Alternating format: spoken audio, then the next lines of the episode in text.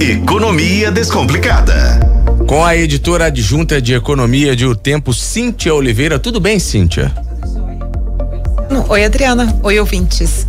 Ô, Cíntia, a gente falou sobre a guerra do ponto de vista político, mas agora a gente tem as repercussões econômicas.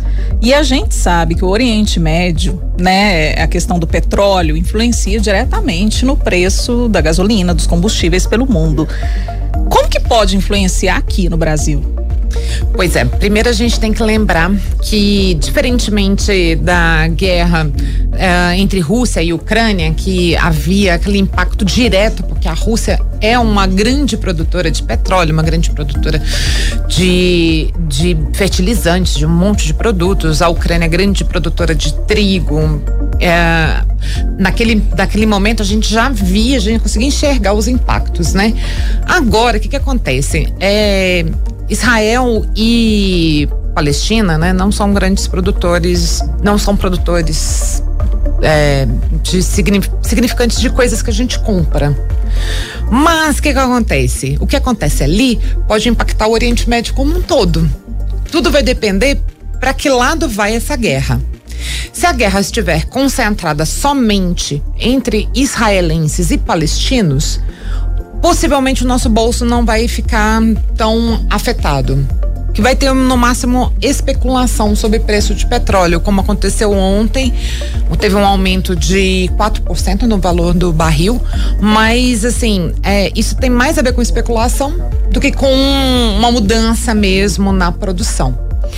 E aí, o que, que os especialistas dizem? Que a gente tem que ficar de olho é no Irã. Porque o Irã é um grande produtor de petróleo e ele está, de alguma forma, ali metido nessa história. Porque todo mundo sabe que o Irã financia o Hamas. Então, se todo mundo para de comprar petróleo do, do Irã e o Irã já vinha ampliando sua produção de petróleo, aí isso pode baquear o preço. Só que assim, o Irã oficialmente disse: eu não tenho nada com isso. É, oficialmente ele fala que não participou ah, dos ataques promovidos pelo Hamas. E os Estados Unidos, que poderiam me lá meter o dedo e falar assim: eu sei que o Irã fez alguma coisa, ah, os Estados Unidos disseram: olha, não temos provas de que o Irã eh, sabia o que ia acontecer. Então, como o mundo inteiro fala, olha, a gente não sabe de nada, a gente acha que o Irã não está metido, então de alguma forma isso, por enquanto, não interfere ali na produção de petróleo.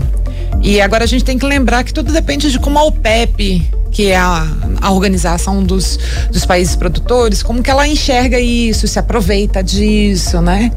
E então vai depender de cenas dos próximos capítulos, mas por enquanto a Petrobras diz que essa pode ser mais um evento de volatilidade mas nada muito permanente, nada que vá atrapalhar a política de preços da Petrobras. É, mas a gente precisa ficar de olho porque foi justamente o que conversou agora há pouco com a gente o sociólogo, professor do, IB, do IBMEC aqui em Belo Horizonte, Lucas Azambuja, é, que essa esse conflito pode respingar né, em outras regiões ali próximas a Israel e a Palestina e aí é o grande perigo, né? Exatamente. Se outras nações entram dentro nessa briga, é que o bicho pode pegar, né? Então, assim, nós temos o Líbano ali ao norte de Israel, né? A gente tem a Arábia Saudita que vinha se aproximando é, economicamente de Israel. É, tudo depende como esses países, o Egito, os países vizinhos vão lidar com a situação. Mas o que a gente tem visto é que nenhum desses países é, de forma diplomática, se colocou a favor do Hamas. São países que defendem a causa palestina, mas defender a causa palestina não significa passar pano para o Hamas, né? São coisas diferentes. Ah, o povo palestino é um, ah, a gente enxerga, ah, todo mundo enxerga eles com grande compaixão, com solidariedade.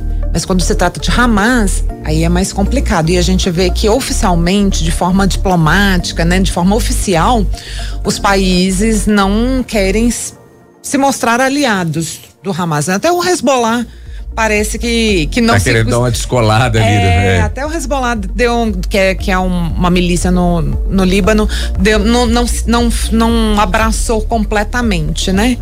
É, está ali, está ali se mostrando parceiro do Hamas, mas não, não abraçou completamente, falando assim, não, estamos juntos, nós, nós vamos fazer juntos aqui.